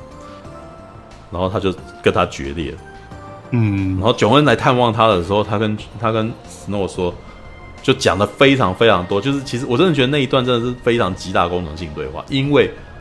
他其实就是一直要提醒观众说，他之前做的很多事情，其实都透露出他的个性。嗯，因为他他的他的论点是这样子的：当他在另外一个岛上，在解放那些那个什么奴隶主的时候，我们欢呼，因为他是对，是对。然后当他在那个什么莱维斯特洛说解放解放那些奴隶的时候，我们也欢呼，因为他是对的，是。所以他一直觉得他是对的。哦。因此呢，当他最后出手杀掉杀掉全城老弱妇孺百姓的时候，他仍旧觉得他自己是对的，因为他长久以来已经。他这样子的抗争，他已经觉得他自己有一个使命感，他觉得他自己是是神神之女，你知道吗？就是他是他是富有天命的人，所以在这种情况下，他做什么都是对的。就是他认为说，我现在有这样子的生气，我有这样子的愤怒，都是上天要我做这件事情。你知道为什么？因为过去显现如此，然后我也像运命一般的，我从火里面重生了，我我难道还还是还会是错的吗？嗯，其实小恶魔其实是用这一件事情在告诉你说，丹尼利斯为什么扭曲成这个样子，然后他其实也在告诉你说，暴君是怎么样变成的。他一开始会是解放者，但他最后呢，就是变成暴君。如果你一直不断的支持他的话，你你到最后其实伤害到了你的朋友，会伤害你到最后终极终局就是会伤害你自己。其实我觉得他其实有一点负面，就是有一点在告诉你说，你把权力一直无无止境的给一个。你你喜欢的人，然后到最后，你其实就是会慢慢的把你这个你喜欢的人塑造成一个暴君。嗯嗯嗯。因为当他最后他已经开始觉得他自己无所不能，他本来就应该要做这件事情。然后当他做这件事情的时候呢，他他他给自己的理由都是本来我就是应该做这件事情。是是是。对，所以到最后，其实那一幕到第六集的时候，其实那一幕很可怕。他在阅兵的时候很可怕，他他就像是变成像魔戒里面的那个索伦一样。就是所有的兵全部都在一片漆黑，然后跟冬日当中，然后他在那边阅兵，然后他说：“你们已经随我解放了维斯特洛了，那你们愿意还跟着我吗？接下来我们去解解放全世界。”然后琼恩选手站在他背后的时候，内心非常非常的恐惧，你知道，就是他不知道该怎么办才好，因为因为他眼睁睁看着他做了屠杀的事情，然后他美化他自己的行为，但是他觉得他自己做的是对的。嗯哼，对，可是我这也是所有的观众感到痛苦的一点，因为我们很喜欢他啊，是对，他是那么的美，然后他是这么的可爱，可是他最后竟然做这件事情这样子。虽然这一场戏其实是，我觉得这场戏是 OK 的啦，其实是对的啦，只是说他黑化的这个过程其实是太过迅捷，所以很多人在情感上是不能接受这件事情的。哦，是对，那。所以他最后的在，因为他在最后的一集内就要把这件事情全部解决掉，所以最后 Snow 呢，呃，因为他最唯一爱的人是 Snow，嗯，对，虽然他对他有提防，但是他到那个时间点好像已经变成他是唯一他可以讲话的人。他当时只有两个可以讲话的人，嗯、一个是灰虫子，就是他佣兵污垢者的头，对他死心塌地的忠诚。然后呢，因为是呃灰虫子爱上了米桑代，米桑代也爱灰虫子。对，这也蛮有趣的，因为因为他是他是那个什么没有办法生育的人，但是他有他情感上面的，他还是有情感的一面，他还是爱他有爱的女人这样子。那结果米桑在他们面前被杀掉，所以他跟丹尼利斯是一样痛恨的维斯特洛的所有人。嗯哼，因为然后再加上他又不是维斯特洛大地上的人，所以他对这整件事情是非常非常的愤怒。他他认为丹尼利斯做这件事都是对的，哦，这是他他是他最忠心的一个手下。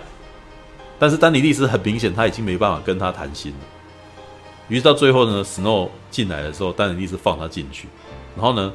而且呢，Snow 他是可以，就是他可以越过龙的龙的防守的，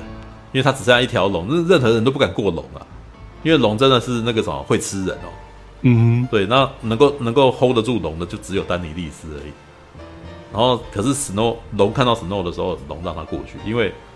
史诺是拥有坦格利安血脉的人，所以龙可以龙其实是认定他们其实是主子的，所以他就让他过去了。然后我觉得那一场其实还蛮美的。我觉得那个《权力的游戏》好看，就是好像他每次的剧照，每一个剧照都美的美到不行。因为六、嗯、呃第八季的第五集的那个什么，我觉得最美的镜头就是艾莉亚，她在屠杀戏当中，然后在一片狼藉的那个什么尸堆当中遇到了一匹马。一一匹染血的白马，然后阳光洒在洒在他的那个身上，哇，那一幕真的是圣光，你知道，好美好美，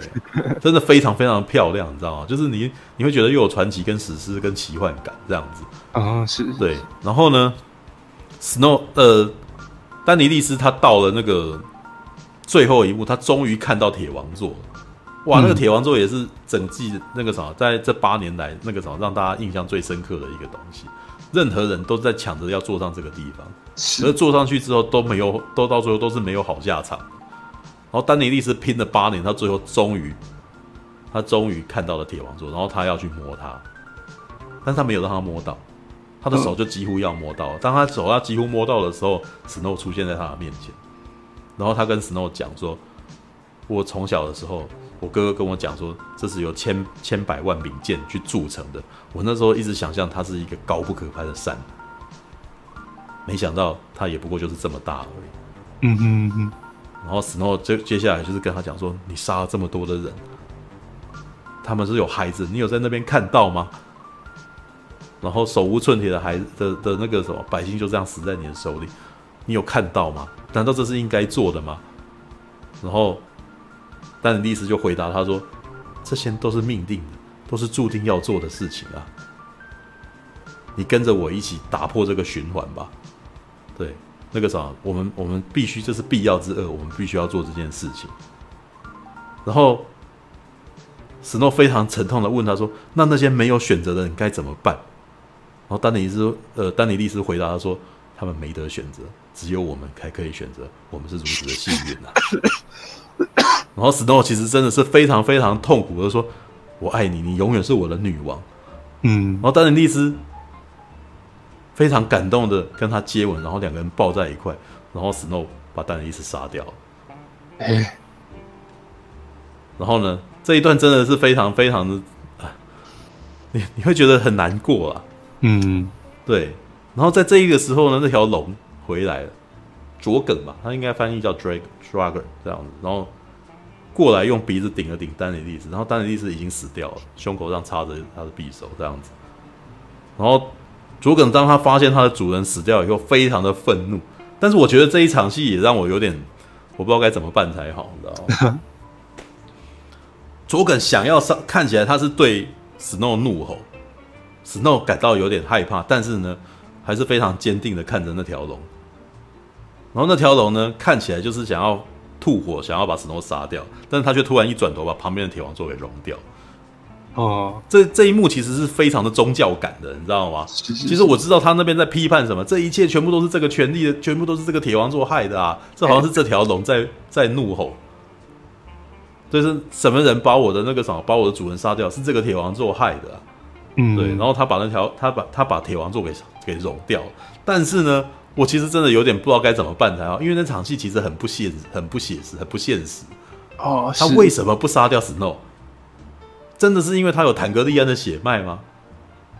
然后我又觉得这一场戏让我不知道该怎么办才好，因为 Snow 他与那条龙的那个什么纠葛其实没有强烈到这个程度啊，对不对？那个如果你那个什么，我知道那他想要展现出那条龙不知道该怎么办才好的痛苦，因为他认定他也认定说他不能够伤害 Snow，因为他觉得那个什么 Snow 其实是。跟他的主人是同一家，所以他不能够理解为什么他的主人杀掉他本来的女主人。嗯、我其实我其实大概知道他为什么要写那条龙这样做，可是我又是觉得说，呃，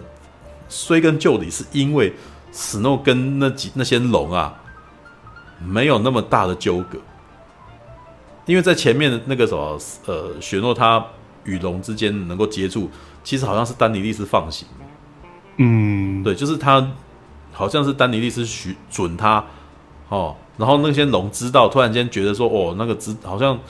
觉得说那个什么，这是我的我的主人认可的人，所以我我不对他做什么。当然到最后好像其实才发现说，其实是因为他有坦格利安血脉，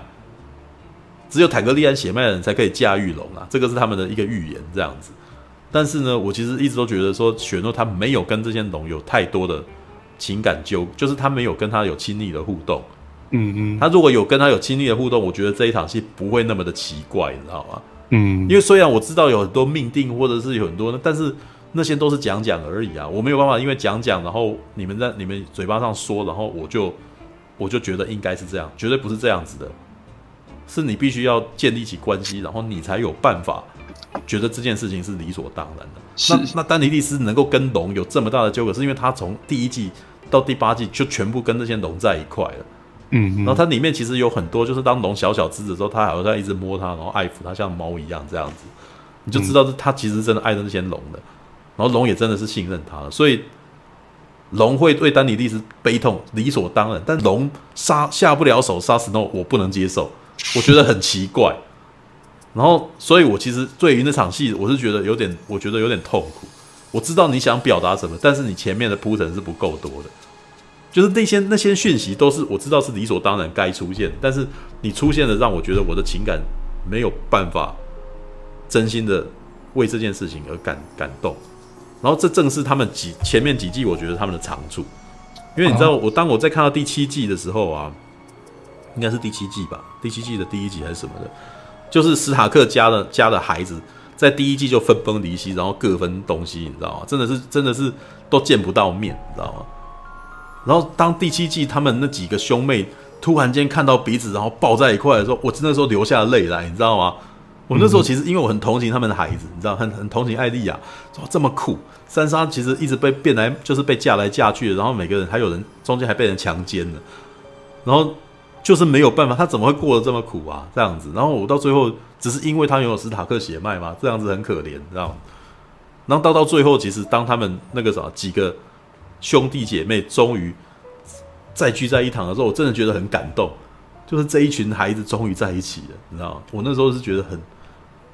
呃，有点，因为他每一年都十都十几，所以我都一直有一种我其实伴着他们长大的一种感觉。嗯，而且我是真的看着他们一个一个长大，不然在一开始真的是个小孩子，他现在真的是已经是一个一百八十公分的那个男孩子青年，所以他们团圆的时候，我觉得很棒。那可是到第九到第八季的时候，真的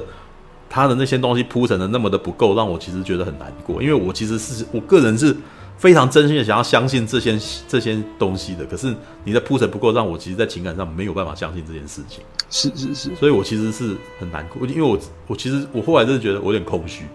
因为我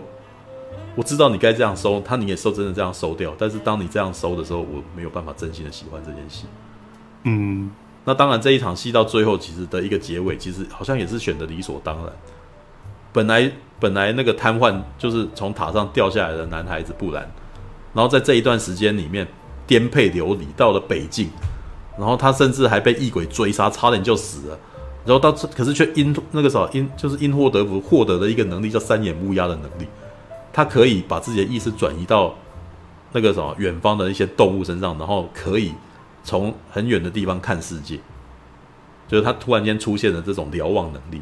知道？然后再接下来，他又获得了新的能力，那个能力是可以贯彻古今的能力，他可以偷那个能够那个什么穿越时光，然后从别就是他可以到古代，回到古代的某一个时刻，然后从另外一个就是从那边看着过去的事情发生，是对，那他变成几乎全知的一个角色，然后他也变成了被掏空，看起来被掏空的一个人，他不再有七情六欲了。那他但是他呃，也就是这样子，他的。是他告诉史诺说，他其实有坦格利安的血脉，因为他当时亲眼，他回到过去，他看到这个东西。嗯，对。那结果，在所有的王哦，我们觉得理所当然的国的那个女王死掉陨落，然后我们觉得理所当然应该要成为主男主角的人杀掉了女王，然后变成阶下囚的时候，他们推举出来的新王是布兰，是这个三个是 是这个三眼乌鸦。我觉得。有点讶异，但是我好像也是理所当然的事情啊。然后在这里面有一段很好笑的戏，就是他们那几个贵族在那边探讨该怎么办的时候，突然间有一个人说：“我们难道不能够交给全民来决定这件事吗？” 我觉得很有趣，因为他其实是把我们的现在世界的民主概念突然间哦，好像超前时代，然后灌在这一个人从这个人嘴巴里面说出来，而且是里面最聪明的一个人，就是知识量最丰富的人。对，那可是所有人都在笑，但是我连我也笑了。为什么？因为他们这个时代不适合做这件事情。是，因为我觉得我们我们所有人都知道不可能发生在这个时代。为什么呢？因为那些民众他们还没有如此大的知识量可以去选择这件事情，这是真的。我觉得，但是我其实觉得这也是一种暗暗的在教化，在告诉你说民主化这件事情你不可能一蹴而至，然后你也不可能，如果那些人的知识水平不够的话。你的民主是根本不可能成功的，嗯哼。但是我其实觉得他有在某种程度有在做一些他的知识知识量批判，就是我不知道这些，我其实并不不一定认同这件事是对的。当可是当你在笑的时候，你好像无形之中你认同了这件事似的。我其实不是认，我其实不一定认同这件事哦。但是我其实也能够知道说，在那个时代要直接把民主植在那个时代是不可能发生，嗯，所以最后没发生。但是最后，小恶魔讲的一件事情是很有趣的。他说：“一个政权的建立，其实最重要的，拥有权力的权力的建立，最重要的是什么呢？不是血脉，你也不是那个什么，不是血脉，不是武力，而是故事。你拥有一个传说，一个故事，然后你说这个人拥有能力，大家就会相信你了。那有什么比比布兰这个这个人更传奇？”嗯嗯，对，他本来是瘫痪的人，然后他活下来，他获得三眼乌鸦之力，然后他既然能够通晓古今的所有的事情，这个人来有什么比这个人来当王更加的适合呢？其实没话讲，你知道吗？因为他真的是最，他是应该是剩下来最传奇的一个人，因为比他更传奇的人已经挂了，龙拥有龙的女人已经已经死掉了。嗯，对，后来也也，我后来觉得他这个打真的打从一开始真的就是这样设计的，因为丹尼利斯真的太开外挂开的太强。如果让他当王，那这个世界其实是很恐怖的。嗯哼，对，因为他拥有一个武力，他拥有一个那个什么，他手中的东西就像原子弹一样，你知道吗？他是唯一手中有原子弹的人。那拥有原子弹的人，其实到最后其实就会会失控。嗯哼，不管他本来是一个再怎么好的人，他最后就是失控，知道吗？我其实知道，大概知道他这个批判是什么意思。他拥有的，他拥有的武力强太过强大，就是等级差异太大。然后，所以即使即使他做的事情好像是好事，所有人都在恐惧当中过活。在第八季，其实基本当丹尼利斯到了维斯特洛，要所有人对他的情绪全部都是恐惧的，没有人敬爱他。那只有他拯救过的人会会敬爱他，但是他来维斯特洛，其实他没有拯救任何的人。对，所以这就是这就是问题。虽然他最后拯救了异，就是打了异鬼，然后拯救这些人，但是他到最后的选择并没有让这件，因为他的精神已经崩溃了，所以他没有办法让自己掌握这些明星。对，那好，最后呢，其其实你可以看得出来，他最后他所讲的这些主角仍旧是史塔克家的人，因为最后的这第六集其实对话非常非常的少。第六集对话最多就是就是那个小恶魔的那个啥，在劝 Snow 的那一番话，讲的没完，但他最后的十分钟几乎是没有任何对话，因为他最后其实呃最后的二十分钟跟三十分钟是在交代整个整个维斯特洛接下来的那个什么局势，然后是我们就是等于在交代所有人的结局，小恶魔继续成为他的御前首相，哦，就是为什么？因为布兰说你是要将功折罪的。你你我我派你当我我派你当我派你派派你当首相，不是要奖赏你，是要惩罚你，因为你不想当。哈，对，你不想当，你你觉得你自己不想当，然后你你下半辈子都必须要负起这个责任来，所以我我任命你当宰相。对，我要你做你自己不想做的事情，这是一种惩罚，你知道吗？那三沙，我觉得三沙的那个也是有趣的。他说：“我爱你，弟弟。”我也认为你是一个很好的国王，我永远都爱你。但是呢，北境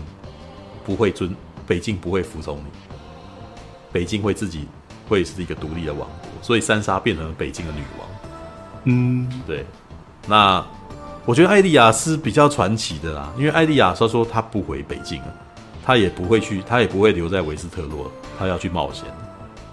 哇，这个其实是里面最浪漫的人，而且我也觉得，如果你。如果《权力的游戏》还有后面的事情，我真希望是，真希望是艾莉亚的故事啊。嗯哼，嗯，对，因为她从从那个什么很痛苦，就是从很小的时候她已经展现出她的精力旺盛，然后接下来他不一直不断的冒险，他获得了刺客的能力，他甚至在第八季的第三集，他是最最了不起的英雄，因为整个异鬼的将军，就是到最后所有人都杀不死异鬼的异鬼的王，结果是结果既然是那个既然是艾迪亚杀死。对，因为艾莉亚拥有刺客的能力，他是最后一刻出来。但是很多人觉得那一段不合逻辑啊。对，很多人觉得那一段不合逻辑，就是哎，那个什么，为了要让他杀而出而而而有的这场戏。对，那我觉得那个什么，然后嗯，Snow 到最后又回到了北京，这其实是一个有点悲伤的故事。因为 Snow 其实是一个悲剧性人物，他从以前渴望父爱，就是他得不到，因为他一直都觉得他在家里面其实是一个低人一等的一个。一个那个什么，一个一个一个存在。其实他的兄弟姐妹都很爱他，但是呢，他的养母就是不爱他，因为他养母一直都不能够接受他的先生既然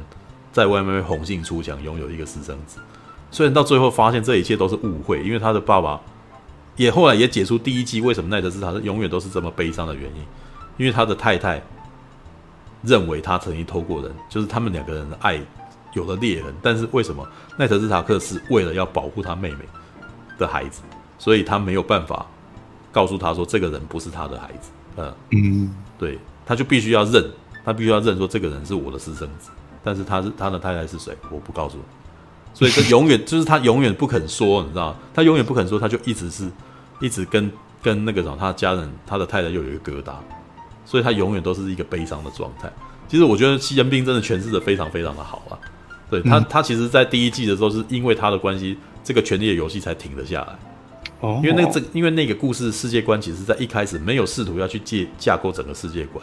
是因为呃，在是呃《权力的游戏》系列在做社群行销的时候，是到第三季以后才开始介绍整个维斯特洛大陆。哦，就开始做一些那种那个什么一些介绍影片，一些小动画影片这样子，比如让布兰。这个里面的小孩子角色在念故事的时候，然后来告诉你说，维斯特洛大帝本来，呃，在这这个目前影集的之前是发生了什么什么事这样子。这前面观众全部都搞不清楚。对对，前面第一季到第三季，基本上观众就是这样傻傻，必须要傻傻的看着这个故事。当然，你也可以去买攻略本来看，就是去买小说来看。但是小说其实也是从那边开始而已，他没有真的没讲前面的事情。哦。于是就要变成由那些知识仔来。比如说，比如说 YouTuber 或者是有一些那种杂志的那个解释，来开始做这些东西，有点像我们现在美漫达人这样子。哎，是是是，对。那但是这也让《权力游戏》起了一阵风潮。哦，其实我觉得《权力的游戏》应该是二十一世纪吧，本世纪初最成功的美美国影集。是，因为他的成就其实已经，他已经，我我事实上我觉得他以戏剧成就来讲，他已经突破了魔界了，因为他讲的事情真的太多。哦、是，对他他你要算的话，他一集一个钟头，然后他每一集讲的那些那些那种呃家族跟家族的纠葛的厚度，其实比魔界强太多。嗯嗯嗯，对，那我们等着看呐、啊，因为接下来亚啊亚马逊其实已经把魔界的版权买下来，然后他们要出魔界的小说版。啊不要要把魔界的小说变成影集版这样子？对，那也许他们会再成就另外一个。但是呢，我觉得 HBO 其实做这个东西啊，它有点急盛而衰。其实我听到的一些消息就是，第八季为什么会只有这么短？其实是因为他们内部可能有有一些有一些斗争，他们内部的那个指挥应该有点分歧。是为什么？因为这一这个影集其实花了太多太多的钱。哦，是。那一开始还有一季十集这样子的那个什么的额度，那到第八季跟第七季的时候，他们都没有办法做足。那没有办法做足是为什么？但是事实上这是 HBO 的招牌影集。是。说老实话，他是必须把它做好做满。但是呢，其实我觉得那个什么，因为 HBO 到目前为止有一个麻烦之处，就是 HBO 其实在我大学的时候吧。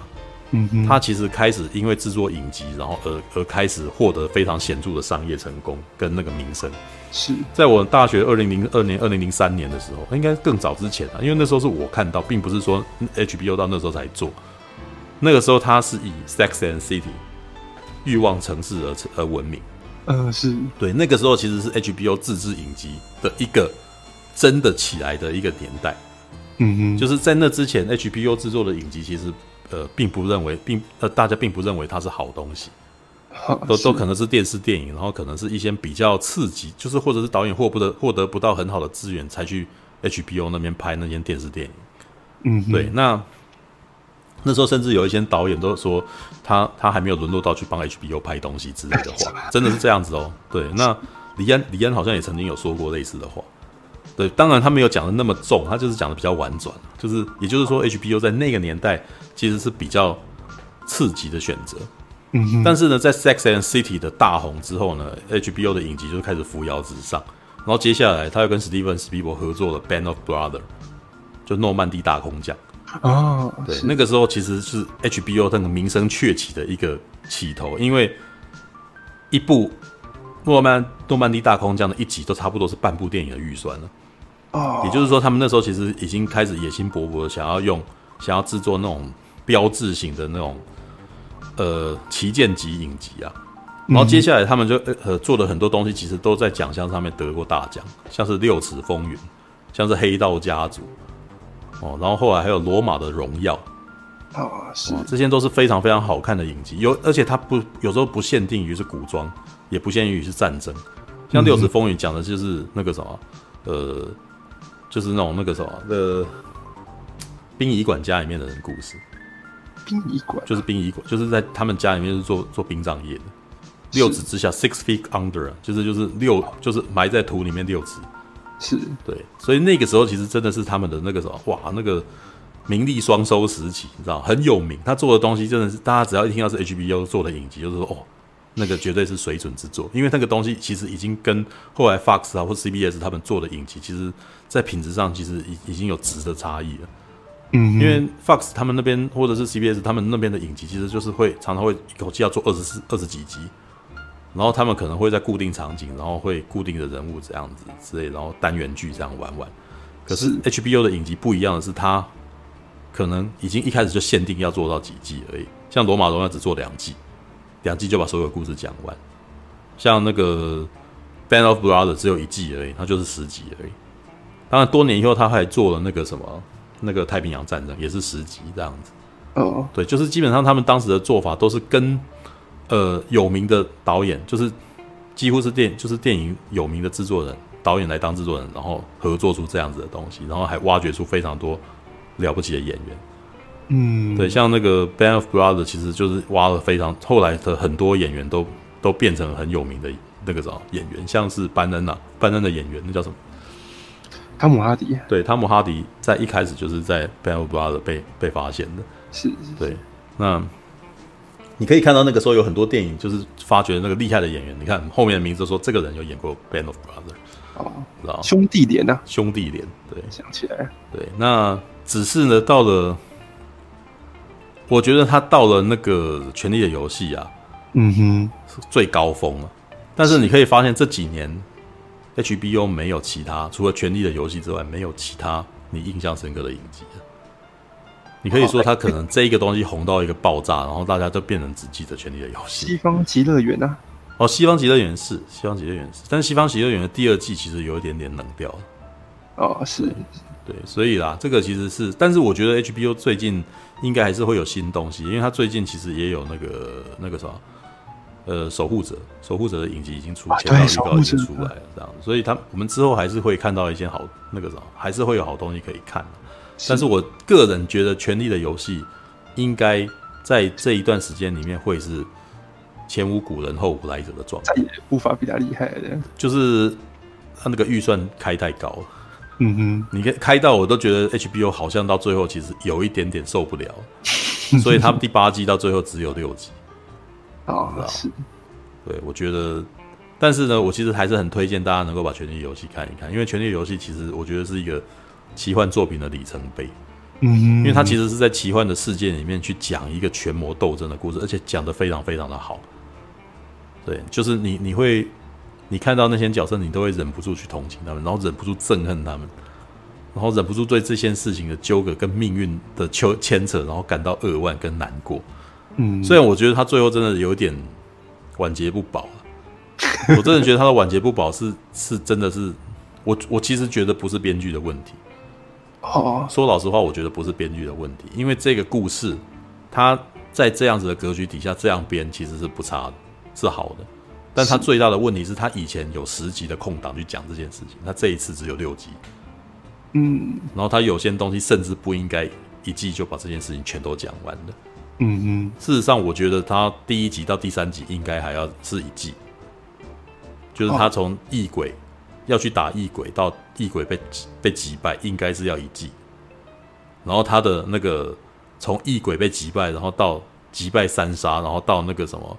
到丹尼利斯。被被杀掉，其实又应该是一季，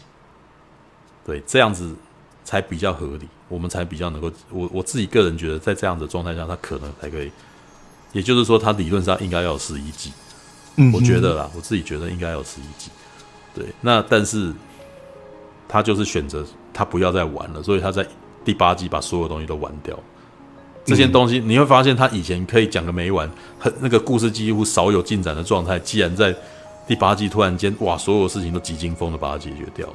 嗯哼，对啊。可是我觉得这是编剧他们自己，就是他被赋予了在要在呃第八季全部都做完的时候，他这样写，我觉得其实是好的，是可以，是其实是合理的。但是问题是他的他的为难之处就是他前面都讲的这么这么细。嗯哼，对，所以其实我觉得这是制作制作方的那个啥，就是出资方他们那边的决定。所以所造成的影响，这从来我觉得所有的人都表现的很好，演员真的是很厉害。那几他们的演他们的表演真的已经是那种每个人都已经是影帝级的表演。好，就是他磨他，然后用他的那个表演其实是很莎士比亚式的那种表演。是每次看你就会发现说，哇，父亲爱那个父亲其实恨孩子，孩子爱父亲，但是孩子更恨父亲。你知道，你可以看到那种爱恨纠葛在里头，你知道吗？对，然后台词其实非常的精炼，写的非常非常的好。对，然后这两个编剧接下来要去编那个《星际大战》之后的故事哦，就是在第九集以后就第十集的故事。然后很多人表示生气，可是啊，我我要其实我要讲啊，《星际大战》啊，第十集让他们来编啊，其实真的可能会有危险。怎么说？但是并不是因为他们不是。呃，不是好编剧，他们是是非常非常好的编剧，是。但是呢，《星际大战》的观众其实不想要看这种东西，哦，我觉得从《星际大战》第八集最后的决定，你就会看得出来这种问题。因为第八集啊，事实上是非常权力的游戏的东西。哦，是对，但是第七集是非常娱乐的东西。嗯哼，你可以看得出来，《星际大战》的观众们想要看什么东西。他们想要看的其实是比较娱乐的东西，他们只是假装自己喜欢看史诗，但是他们没有那么想要看这么痛苦的史诗。All right，所以当第八集这个东西突然间讲的很痛苦的东西黑化的时候，所有人都崩溃，所有人都在骂。然后我有个朋友其实讲的比较很那个有趣的，他说《星际大战》最大的麻烦之处就是它第七季呢开了一堆梗，然后不收，然后第八季呢把不该收的梗收掉，然后那个什么，所以观众观众生气。你说《权力的游戏》吧？没有，他讲的是《星际大战》《权力觉醒》跟《最后的绝地武士》。是是是，对，所以啦，我其实呃，我也曾经有讲过，其实非常不喜欢第七集。我也是。第七集的感觉其实就是说，它节奏过快，然后它一直不断的在放放梗，但是我其实又觉得这个梗感觉起来就是虚晃一招，让你觉得有兴趣，但是他其实好像没有打算要收，然后他把这个摊子丢给别人。这些亚伯拉罕就是这样子的人，他就是喜欢开，他喜欢开问号。但是他要怎么样解这问号，他自己没有打算要解，他把东西丢给别人，结果别人解，别人其实有尽力的去解，我其实也觉得解得漂亮，但是呢，反正责任不在 JJ 亚伯拉罕，名声都在 JJ 亚伯拉罕身上，嗯哼，对不对？我其实是觉得莱恩雷诺很可怜啊，知道？哎，他有莱恩雷诺吗？我忘记那个导演的名字。对，我其实是一直都觉得那个什么，如果要讲那个什么恢宏浩大的史诗故事。跟那种那个宫廷剧式的那种人物的那个关系的话，第八集其实做的最好。呃，是对，就是他们的人物其实是非常非常严肃的，比第七集好，不止比第七集好，他甚至其实是比四五六还要好。然后他他讲的故事其实比讲的那个人物的那个什么的的鲜活度比一二三更强。一二三其实有史诗感，但是一二三的人物就是木头人，呆板不行，呆板到不行，就是他们的所有人。第三集是最有那一种史诗味道，然后也最有情感的。哎、欸，但是呢，他就是，但是他还是木头人，你知道？我我记得蓝主卫那个时候写的东西是写的非常非常婉转，但是我觉得他写的很贴切，你知道吗？他说卢卡斯就是卢卡斯啊，安纳金天行者那个啥，天行者安纳金的那个什么悲伤与怒火，全部都把它锁在眉宇之间啊。是这句话，我觉得他其实写的非常非常的好，你知道，很会写，知道。他好像是在包，是在是在夸奖，但事实上他在贬低，他是他事实上在批判这件事情。全部锁在眉宇间是什么意思？就是旁边的东西都感受不到这个东西，全部都只有在他的眼睛里面，哦、都锁在他的眉宇间，知道吗？他其实是用一种非常婉转的东西的那个的描述来告诉你说，他觉得那一场戏其实没有演的很好。啊、哦，是对啊。好啦，这个什么晚上一点半，对，我花了完全是我 一口气自己一个人把《权力的游戏》的感觉讲一讲，然后这是累积了八年的感觉，因为我之前一直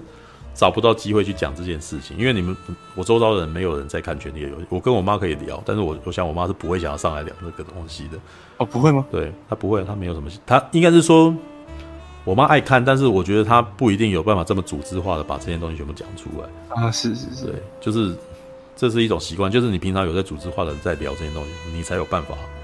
说这个东西。嗯，对。来啊，我其实是觉得陈佑可以去看这个，我相我相信你不会讨厌他，而且你会你会沉迷到极点。